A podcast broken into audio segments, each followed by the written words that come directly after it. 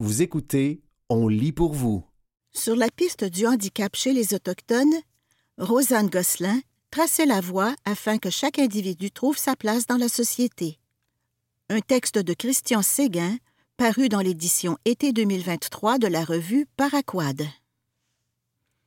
Rosanne Gosselin travaille à la Commission de développement des ressources humaines des Premières Nations du Québec, si après la Commission, depuis sa création en 1996. Inutile de dire que cette conseillère régionale a vu neiger en matière de questions liées aux Premières Nations. Son attrait naturel pour les enjeux liés aux Autochtones, qui n'est vraisemblablement pas étranger à ses origines mixtes, elle est née d'une mère autochtone et d'un père non autochtone, ainsi que la diversité des défis dans ses fonctions et sa volonté d'améliorer les conditions de vie des communautés des Premières Nations, ont fait d'elle qu'elle a pris racine au sein de la Commission et qu'elle y apprécie encore autant son rôle qu'à ses débuts. Vingt-sept années plus tard, il ne fait aucun doute que cette femme sensible, posée, rassembleuse et habitée par la spiritualité, y a trouvé une place de choix pour être une actrice de changement dans le développement des relations entre les Autochtones et les non-autochtones. Citation Il y a toujours des défis à relever lorsqu'il est question des enjeux liés aux communautés des Premières Nations et c'est stimulant de trouver des solutions pour favoriser l'inclusion et l'amélioration des conditions de vie des membres de ces communautés. Je ne me suis jamais ennuyée au travail, car on touche à tout et on doit constamment faire preuve de polyvalence pour réaliser chaque jour diverses tâches connexes à nos fonctions. On avance petit à petit, mais les choses changent pour le mieux et c'est ce qui importe. Fin de citation, précise d'emblée avec sagesse cette native du Témiscamingue. La Commission ayant pour raison d'être le développement des ressources humaines des Premières Nations du Québec, c'est sur ce terrain que la conversation avec Rosanne Gosselin est lancée. Au fil de vos 27 années à la Commission, quel a été le principal changement que vous avez observé au fil du temps, notamment pour ce qui est de l'inclusion des Autochtones en situation de handicap? Avant la création de la Commission, le développement des ressources humaines relevait des centres d'emploi gérés par Emploi et Immigration Canada, où les gens allaient notamment faire leur demande de prestations d'assurance emploi, l'assurance chômage comme les gens l'appellent souvent, lorsqu'ils se retrouvaient sans travail. Ces centres avaient des programmes d'employabilité pour la clientèle canadienne en général, mais peu de programmes spécifiques pour les clientèles avec des contextes ou besoins spéciaux comme les Autochtones ou les personnes en situation de handicap. Quand la commission a été créée en 1996, elle était le résultat d'une période de gestion conjointe entre Développement des ressources humaines Canada, DRHC, et la Commission autochtone de gestion régionale du Québec, qui assurait alors la gestion des programmes d'emploi destinés aux clientèles autochtones. Cette période avait permis aux communautés des Premières Nations de développer des mesures d'employabilité plus en phase avec leurs besoins. Éventuellement, la gestion des programmes a entièrement été transférée aux populations autochtones, ce qui nous a permis de développer une expertise propre, mieux adaptée à notre réalité, parce que les ressources de la Commission ont eu la possibilité de travailler directement avec les différentes clientèles ayant des besoins spéciaux. La Commission travaille beaucoup avec des gens qui sont confrontés à des obstacles, dont les Autochtones en situation de handicap. Le fait qu'elle possède aujourd'hui une expertise adaptée aux communautés des Premières Nations lui donne plus de latitude pour trouver des solutions à même de faire tomber ces obstacles dans les différents contextes des communautés autochtones. Comment les affaires fonctionnent-elles au sein de la Commission pour accompagner la clientèle? La Commission relève de l'Assemblée des Premières Nations du Québec et du Labrador. Elle regroupe la majorité des communautés autochtones des Premières Nations, sauf les communautés Cri et les villages nordiques inuits du Nunavik, qui ont chacune leur propre entente. La commission est constituée d'un bureau régional à Kanawake et de 31 centres de services d'emploi et de formation locaux dans quatre centres urbains, Montréal, Québec, Val-d'Or et Sept-Îles, et 27 communautés des Premières Nations à travers la province. Le mandat de la Commission est de favoriser l'intégration en emploi des personnes autochtones qui sont à risque de chômage prolongé, notamment les personnes avec des besoins spéciaux dont les gens en situation de handicap. L'accompagnement de la clientèle est fait dans les communautés à partir de ces centres.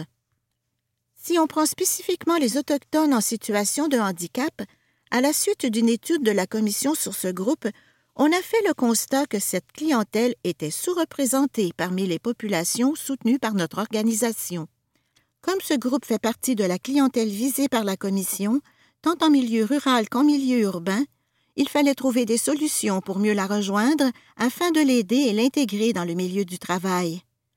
Pour réaliser cet objectif, on a réalisé qu'il fallait d'abord mieux connaître cette clientèle pour mieux la rejoindre et l'accompagner. Une suggestion qui nous avait été faite par plusieurs personnes consultées durant notre étude était de développer une stratégie de sensibilisation élaborée non seulement pour les ressources de nos centres de services locaux, mais aussi pour les chefs et la population en général des communautés des Premières Nations. Tout ce monde voulait avoir de la formation pour mieux comprendre les situations de handicap, connaître les accommodements possibles et les attentes envers les employeurs. Notre quête pour trouver des solutions afin de combler ce besoin nous a conduit à un partenariat avec le Centre de recherche pour l'inclusion des personnes en situation de handicap, CRISPECH, qui avait des visées similaires aux nôtres. Le CRISPECH était un partenaire idéal pour nous parce que nos expertises étaient complémentaires. D'une part, nous avions la connaissance des communautés autochtones et un réseau de ressources dans celles-ci. De l'autre, le CRISPECH avait l'expertise liée au handicap et à l'intégration sociale et professionnelle des personnes vivant avec des limitations. Forte de notre étude et de conseils avisés des communautés, nos organisations ont développé ensemble un plan d'action et fait des demandes de financement qui ont été acceptées, ce qui nous a permis de déployer notre plan. On a alors organisé des cercles de partage avec des Autochtones en situation de handicap ou ayant des besoins spéciaux, nos ressources conseils en emploi et autres personnes concernées pour en savoir plus sur la clientèle, ses réalités et ses besoins spécifiques, sonder le désir de travailler des Autochtones vivant avec des limitations et leurs attentes connaître les obstacles rencontrés par les intervenantes et intervenants sur le terrain, etc. Cette belle collaboration, réalisée avec des gens de conviction voulant trouver une solution ayant un effet bénéfique durable, a mené à la création du site nisidotam.ca, N-I-S-I-D-O-T-A-M.ca, le mot nisidotam signifiant je comprends en langue algonquine. Pour en savoir plus sur cette réalisation conjointe, lisez l'entrevue de Virginie Archambault avec Shannon McInnes, chercheuse et spécialiste du handicap au CRISPECH, un peu plus loin dans cette revue. Vous écoutez Sur la piste du handicap chez les Autochtones, Rosanne Gosselin Tracer la voie afin que chaque individu trouve sa place dans la société. Un texte de Christian Séguin paru dans l'édition été 2023 de la revue Paraquad. Les cercles de partage semblent avoir une place importante dans les communautés des Premières Nations. Pouvez-vous nous en apprendre un peu plus à leur sujet? Contrairement à ce qui a cours dans les sociétés occidentales où le partage des connaissances est depuis longtemps fait par écrit, ce partage relève encore fortement d'une tradition orale dans les communautés des Premières Nations et il est transmis par les aînés, hommes et femmes, aux plus jeunes. Il en va de même pour les différents enjeux qui touchent les communautés, où l'on cherche toujours à rassembler toutes les personnes concernées par un enjeu spécifique autour d'une même table, afin qu'elles puissent partager de vive voix leurs connaissances, leur vécu, leur expérience. Chez les Autochtones, il y a une conscience qu'une personne directement concernée par un problème ou un obstacle possède une connaissance supplémentaire dont elle peut faire bénéficier toute la communauté. Le cercle de partage est un lieu de rencontre où elle peut le faire dans un climat de respect et d'écoute attentive, afin que ces connaissances uniques puissent non seulement sensibiliser la communauté à sa réalité, mais aussi ensuite servir à améliorer les choses. Il est une partie intégrante de la vie dans les communautés autochtones. Si on revient à la question du handicap, est-ce qu'il y a des différences entre les communautés des Premières Nations quant à la façon de composer avec le handicap ou si l'approche est relativement semblable d'une communauté à l'autre? À la base, selon mes observations, toutes les communautés sont bienveillantes envers les personnes en situation de handicap. Il y a de la solidarité envers elles. Là où le bas blesse, c'est souvent au niveau des ressources. Ceci dit, parfois, malgré le manque de ressources, on réalise en y regardant de plus près qu'il y a toujours des options pour faire avancer les choses. Il suffit souvent simplement de regarder ce qui est possible et de prendre des initiatives qui, plus vite qu'on ne le pense, réunissent des ressources et peuvent faire une différence. Par exemple, il y a des communautés autochtones dans lesquelles des comités de parents ayant un enfant en situation de handicap se sont formés afin de favoriser une vie adulte autonome pour leurs enfants. Dans ces cercles de partage, les parents ont anticipé ce que leurs enfants auront besoin à l'âge adulte pour être autonomes ou bien pris en charge lorsque viendra le jour où ils ne pourront plus prendre soin d'eux. Si ces parents n'ont pu tout résoudre, s'ils ne sont pas encore au stade de bâtir une maison où leurs enfants devenus de jeunes adultes pourraient recevoir des soins, ils ont quand même pris l'initiative d'aborder le sujet et peu à peu des solutions prennent forme. De plus, le simple fait de sortir de l'isolement et de partager leurs expériences leur fait du bien. C'est d'ailleurs une belle initiative que j'aimerais partager avec toutes les communautés que notre organisme sert afin qu'elles puissent s'en inspirer. Comment se passe l'intégration des personnes en situation de handicap dans les communautés autochtones? Je dirais globalement bien pour ce qui est de la volonté de les intégrer. Il y a évidemment plusieurs facteurs à considérer. La situation n'est pas la même pour une personne handicapée de naissance et une autre qui le devient à la suite d'un accident. Règle générale, car tout n'est jamais parfait nulle part, la personne vivant avec un handicap a ou continue d'avoir sa place dans la communauté. Sa condition vient toutefois avec des défis et des obstacles qu'il faut relever ou surmonter. On doit alors essayer de trouver des moyens pour y arriver. On cherche des solutions au fil du parcours et on s'adapte afin d'aider la personne qui vit avec des limitations à faire sa place. Ce sont les mêmes enjeux qu'on retrouve n'importe où ailleurs pour cette clientèle. Et comme ailleurs, le soutien familial et le filet social aident aussi. Les personnes qui jouissent d'un bon soutien familial dans leur communauté profitent d'un avantage indéniable sur celles qui n'en ont pas. Comme dans les sociétés non autochtones, la disponibilité de ressources est aussi un enjeu. Dans les milieux urbains, il y a évidemment plus de ressources, ce qui facilite les choses. Les communautés éloignées, tout comme les régions éloignées chez les non-autochtones, doivent souvent composer avec un manque de ressources, autant humaines que financières, ce qui contribue à rendre l'intégration moins facile. L'esprit d'initiative et la débrouillardise sont alors davantage mis à contribution. Le manque de ressources peut avoir toutes sortes de conséquences. L'absence de transport adapté, par exemple, est un problème majeur.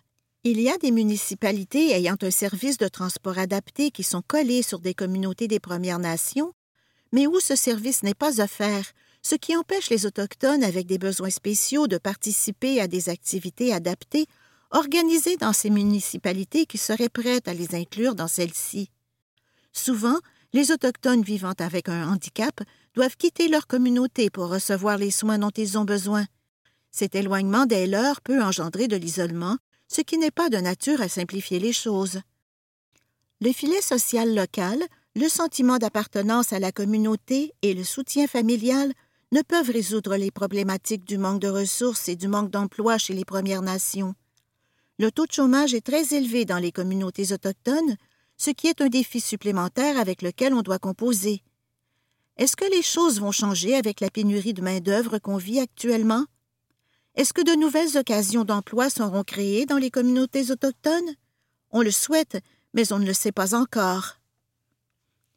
Vous écoutez, sur la piste du handicap chez les Autochtones, Rosanne Gosselin tracer la voie afin que chaque individu trouve sa place dans la société, un texte de Christian Séguin paru dans l'édition été 2023 de la revue Paraquad.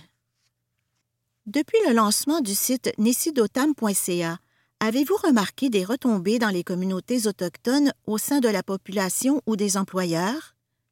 Avec une réalisation semblable, on espère évidemment toujours créer un effet. On constate un certain progrès, mais le milieu de l'emploi en est un qu'on doit constamment stimuler pour que les choses changent. L'ouverture est là, mais parce que les mêmes obstacles demeurent, à commencer par le manque de ressources et d'emplois, l'effet reste limité pour l'instant. La sensibilisation fait tout de même son chemin. Lorsqu'on a fait nos rencontres en collaboration avec le CRISPECH, on agissait sur le présent. On présentait le contexte, on expliquait les situations, on apportait le contenu, la théorie, l'expertise, mais on allait aussi chercher de nouvelles connaissances auprès des personnes en situation de handicap des communautés autochtones qui venaient parler de leur parcours. On a ainsi pu constater à quel point tous les participants écoutaient attentivement les témoignages de ces gens-là et étaient intéressés par leur histoire et à en apprendre plus sur leur handicap et les obstacles auxquels ils étaient confrontés. On voyait que ça leur ouvrait les yeux sur une réalité qu'ils ne connaissaient pas et leur faisait découvrir les nombreuses facettes de l'enjeu. Dans un de nos cercles de partage, une femme dont plusieurs membres de la famille étaient atteints de dystrophie musculaire a raconté avoir visité plusieurs entreprises et organisations de sa communauté pour voir si elles étaient réellement accessibles, puis a approché les organismes communautaires locaux, le conseil de bande et les services du conseil de bande pour discuter de cet enjeu avec eux. Elle leur a ainsi fait réaliser que bien qu'il y avait effectivement ici et là un espace de stationnement réservé, une porte automatique ou quelque autre amélioration du genre, il y avait aussi souvent une marche, un seuil qui empêchait l'accès à un immeuble aux personnes en fauteuil roulant.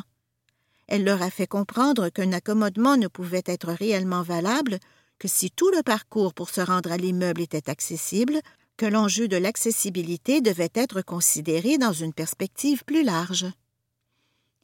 Il y a un aspect concret de sensibilisation, d'apprentissage auquel on ne pense pas toujours lorsqu'on présente une théorie ou un contenu. C'est bien la théorie et le contenu, mais ça doit être lié à la réalité pour interpeller les gens, ce que les témoignages ont permis. Ils ont amené les participants à se projeter dans diverses réalités du fait qu'elles étaient liées à des membres de leur communauté. Les témoignages donnaient une proximité à ces réalités. Au fil des cercles de partage que nous avons organisés, j'ai réalisé à quel point ils permettaient de faire de la place, de donner la parole aux gens concernés par un enjeu tel que vivre avec un handicap, et qu'ils stimulaient la volonté d'améliorer les choses chez les gens présents. Voyant l'effet de ces témoignages, il allait de soi qu'on en intègre dans le site nisidotam.ca et qu'on les réalise avec des ressources autochtones afin de leur donner une couleur à l'image des Premières Nations. Dans l'année qui a suivi le lancement de nisidotam.ca, on a organisé des cercles de partage virtuels et on a pu constater que les témoignages étaient une composante de sensibilisation essentielle dans notre démarche. Ils complètent bien les autres composantes du site et les outils qui y sont offerts. On espère maintenant qu'ils continueront leur œuvre de sensibilisation auprès des communautés et des employeurs et qu'ils entraîneront des améliorations concrètes profitable à l'emploi des Autochtones avec des besoins spéciaux. Quels sont les principaux défis quant à l'intégration à l'emploi des Autochtones en général et des Autochtones en situation de handicap en particulier? Des facteurs tels que l'éloignement, le coût de la vie élevé et les mesures de soutien à l'emploi plus limitées ont une incidence certaine sur le développement économique des communautés autochtones. Ces facteurs doivent faire partie de l'équation pour trouver des solutions adaptées à ces milieux. Les Autochtones, y compris ceux en situation de handicap, doivent aussi être vus comme des partenaires dans la recherche de ces solutions. C'est en créant une dynamique collaborative que le défi du manque d'emploi dans les communautés sera résolu, ce qui sera aussi favorable à l'intégration des Autochtones en situation de handicap dans le marché du travail. La méconnaissance de l'autre est aussi un facteur important. On a malheureusement souvent tendance à croire que la solution qui est bonne pour nous va automatiquement être bonne pour l'autre.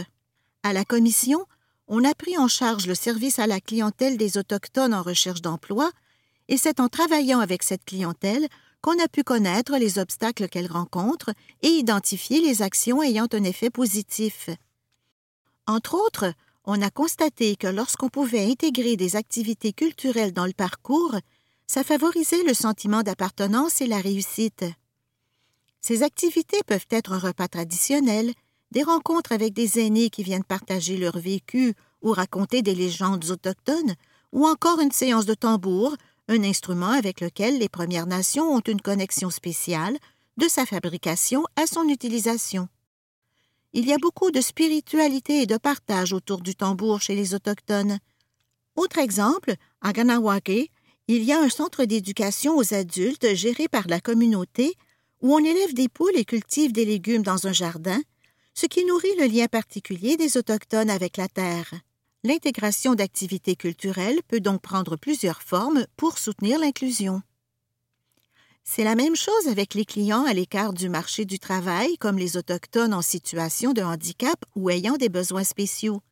Avec les années à la Commission, on a appris à trouver des solutions pour aider la clientèle sur une base individuelle afin que chaque personne puisse maintenir son lien avec les ressources professionnelles qui l'accompagnent dans son parcours. On écoute les gens, on apprend à les connaître, on travaille avec eux, on adapte nos programmes et nos attentes en conséquence et on trouve des accommodements valables pour toutes les parties prenantes. La clientèle apprécie et ça donne de bons résultats. Vous écoutez, sur la piste du handicap chez les Autochtones, Rosanne Gosselin, Tracer la voie afin que chaque individu trouve sa place dans la société, un texte de Christian Séguin, paru dans l'édition été 2023 de la revue Paraquad. Avec tout ce qui a été révélé dans les récentes années, on peut difficilement traiter de la réalité autochtone sans aborder la question sensible du racisme systémique. Quel est votre point de vue sur le sujet? C'est un sujet délicat qui demande d'être abordé avec ouverture et bienveillance. Pour améliorer les choses, les gens doivent éviter de se pointer du doigt les uns les autres et regarder la situation avec une bonne disposition d'esprit. Globalement, la population non autochtone a besoin d'être sensibilisée à la réalité autochtone, car elle ne la connaît pas et c'est dommage. L'inverse est aussi vrai. Les deux populations gagneraient à mieux se connaître, car elles pourraient ainsi trouver en commun des solutions pour mieux vivre ensemble. Le racisme systémique trouve sa source dans la fermeture à l'autre, dans le manque d'écoute, dans l'incompréhension à sens unique, dans la rigidité des points de vue. Le problème avec ces comportements de fermeture, c'est qu'ils enferment les gens dans des idées préconçues, ce qui mène à la propagation des clichés et des généralités et n'est jamais constructif. On peut le constater régulièrement dans les nouvelles, et c'est désolant. Étant d'une nature optimiste, j'ose tout de même croire qu'on va trouver des façons de cultiver de meilleurs sentiments les uns envers les autres pour éliminer cette nuisance aux relations harmonieuses. Le premier pas pour résoudre le racisme systémique, c'est l'ouverture à l'autre, l'écouter et chercher à comprendre sa réalité. De façon générale, et ça s'applique à toutes les nations, quand on met tous les membres d'une communauté sous le même chapeau, le jugement gratuit vient plus vite et les occasions de rapprochement sont davantage teintées de méfiance. Ce qui est curieux, c'est que la majorité des gens ne perçoivent vraisemblablement pas leur propre nation comme un groupe d'individus identiques. Pourtant, il n'est pas rare qu'on perçoive les autres nations ainsi en les jugeant sans nuance. C'est particulier quand on y réfléchit. On doit voir les autres nations comme la nôtre, c'est-à-dire un ensemble de gens différents dont la majorité, disons-le franchement, sont des bonnes personnes avec qui on pourrait avoir des échanges conviviaux. Quand on voit les individus d'une communauté comme des entités distinctes, c'est plus facile d'entrer en contact avec eux. Et quand on commence à faire connaissance avec une personne à la fois, qu'on apprend à connaître sa réalité dans sa communauté, dans sa nation d'appartenance, c'est là que les stéréotypes se mettent à tomber. La population québécoise est fière de son histoire et y accorde beaucoup d'importance, et c'est beau de voir ça. On le voit à l'école, à la fête nationale. L'identité québécoise est précieuse pour les gens qui s'en réclament. Les Autochtones ont aussi leur histoire, mais elle est moins connue. Il faut encourager une plus grande connaissance de l'autre, de sa réalité présente et passée, dans les deux sens, afin de mettre les choses dans un plus juste contexte. Trouvez-vous que les jeunes autochtones sont plus ouverts que leurs aînés à la différence telles que les limitations physiques, les problèmes de santé mentale ou autres conditions particulières? Je dirais qu'ils sont davantage conscients des ressources et des possibilités qui permettent d'aller plus loin lorsqu'on vit avec des limitations ou des besoins spéciaux et aussi d'encourager les personnes qui composent avec ces réalités à exploiter tout leur potentiel. Ça nous incite à la Commission à prendre tous les moyens possibles pour stimuler la réussite scolaire, peu importe les besoins. Les jeunes autochtones sont une source d'avenir pour les communautés, car les Premières Nations présentent un des plus hauts taux de natalité au Canada.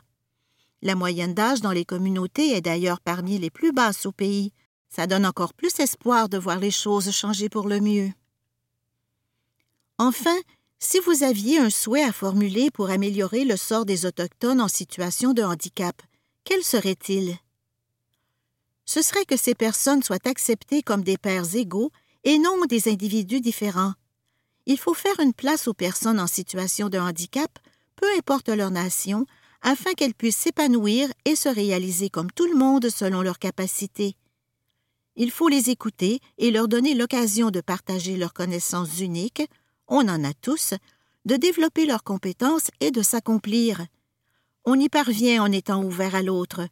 Lorsqu'une personne sent que sa voix est entendue, qu'elle a sa pertinence, sa contribution est considérée et fait une différence à sa façon, elle est alors valorisée et trouve sa place dans la société. C'est comme ça pour tout le monde, et les personnes en situation de handicap, autochtones ou non autochtones, y ont droit elles aussi. Le bâton de parole. Chez les Autochtones qui l'utilisent, le bâton de parole est un symbole traditionnel qui commande le respect et l'harmonie dans les conseils de tribu, les cérémonies et autres cercles de partage. La personne à qui il est remis est la seule à avoir le droit de parole, car elle détient alors le pouvoir sacré des mots. Les gens réunis avec elle doivent l'écouter en silence.